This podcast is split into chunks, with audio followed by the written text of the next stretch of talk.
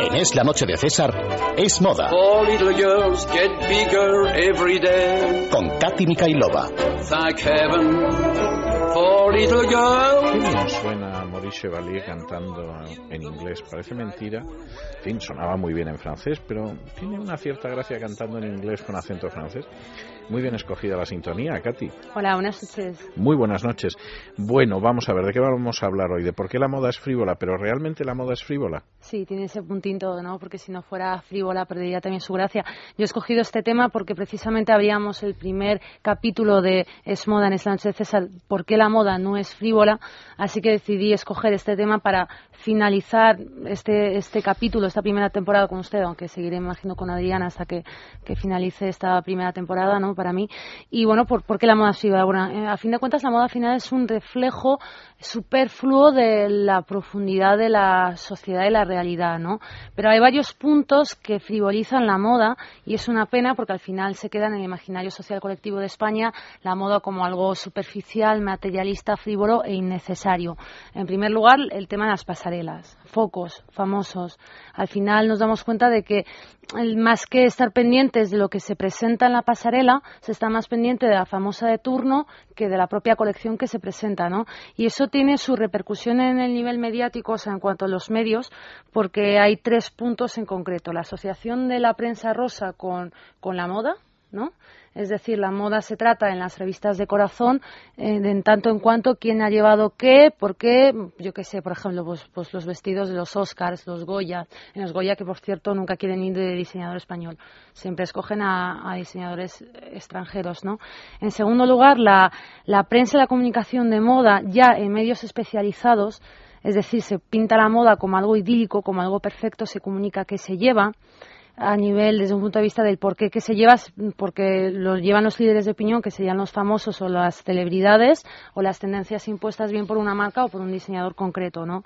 Y además hay una cosa que a mí me, molesta mucho y es que las revistas de moda convencionales que conocemos, bueno, convencionales más, más conocidas más bien, como Vogue, El, Telva, etcétera, no hablan de que están en concurso de acreedores tal diseñador o que está cerrado su tienda, etcétera. Parece como que son temas tabú que no quieren tratar, sí que retratan toda la parte bonita, pero la parte real ni la tocan y me parece que es una forma de un poco engañar y dejar en la eterna permanencia la moda como en algo que no entonces, claro, al final estas revistas no incitan a la reflexión, al pensar, al saber por qué uno vista así y que busque su propio estilo. Propone y propone una cosa y la sociedad lo consume de manera alienada y en realidad los medios de comunicación de moda especializados en este sector deberían motivar a la existencia de un consumidor discernidor que vendría a ser aquel consumidor que piensa eh, que comprar, ¿no?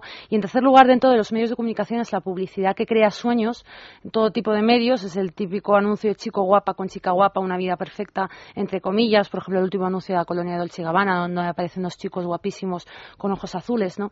Entonces todo esto no ayuda a a la, moda. Es decir, prensa rosa, revistas de moda, publicidad estúpida, consiguen que se frivolice la moda y se tiene como resultado el nacimiento de un colectivo que son las fashion victims o las branding victims, que usted y yo un día hablamos en una ocasión. En este punto de branding victims eh, significa que son consumidoras, en su una mayoría, aunque también hay consumidores masculinos, compran sin cesar, pero no saben por qué compran compran porque ha sido dicta su revista, su amiga, el blog que sigue o la famosa la que admira, etcétera, ¿no?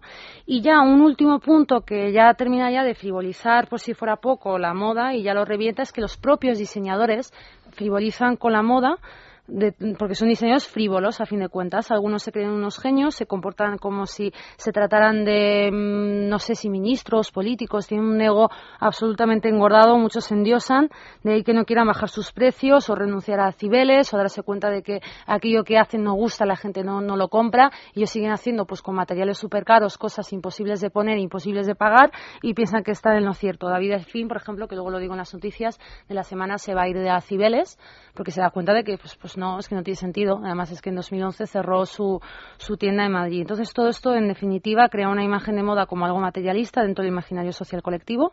Es la tendencia a creer que la moda es funcional y no arte, cuando un bolso de Loewe es perfectamente comparable con un miro. Sé que usted no me va a dar la razón en esto último. Me parece un poco excesivo, sinceramente. Pero si viera, por ejemplo, el bolso, bolso barroco de Stuart Vivers para Loewe, realmente vería que es una auténtica obra de arte, o sea, hecho con, con una técnica que se llama Cordobán. Bueno, es una obra de arte, además es que es una edición limitada, hay una serie limitada. Y bueno, pues dicho esto, yo voy a pasar a las tres noticias de la semana de moda y, actualidad, ¿no? Barajas amplía su espacio comercial en más de 2.500 metros cuadrados para acoger 11 nuevas marcas de moda. Un comunicado de ENA informa que salen 11 locales de moda nuevo, nuevos a concurso que se encuentran en proceso de licitación. Aquellos que quieran ocupar uno de esos locales tienen hasta el 19 de este mes y el periodo de adjudicación será de cinco años. Paralelamente, como decía yo antes, el diseñador del, David Delfín decide abandonar la pasarela Cibeles para la próxima temporada de Mercedes-Benz Fashion Week Madrid, después de haber cerrado en 2011 su única tienda en Madrid. Y para finalizar con mejor sabor de boca, este lunes 15 arranca el primer desfile oficial para hombres. Men's Fashion Show presentará la primera pasarela de moda masculina de Madrid con el apoyo principal del Corte Inglés. Los desfiles tendrán lugar en el Museo del Traje y en el Centro Cultural Conde Duque los días 15, 16 y 17 de julio. Podemos conocer colecciones para hombres de firmas como Emilio Tucci Black, Mirto, El Ganso, Ominem, entre otras tantas. Todo ello con la colaboración del Corte Inglés. Y dicho esto, pues nada, don César, yo me despido, le, le deseo unas vacaciones buenas van a ser maravillosos. no me cabe la menor duda, como diría. Espero que a usted le pase lo mismo, pero van a ser maravillosos. Bueno, yo este domingo recuerdo que viene a mi programa Enrique Loewe y que luego tenemos una mesa con cuatro jóvenes emprendedores en, la moda, en el mundo de la moda. A las cuatro y Pues- media. Pues que usted lo pase bien. Gracias.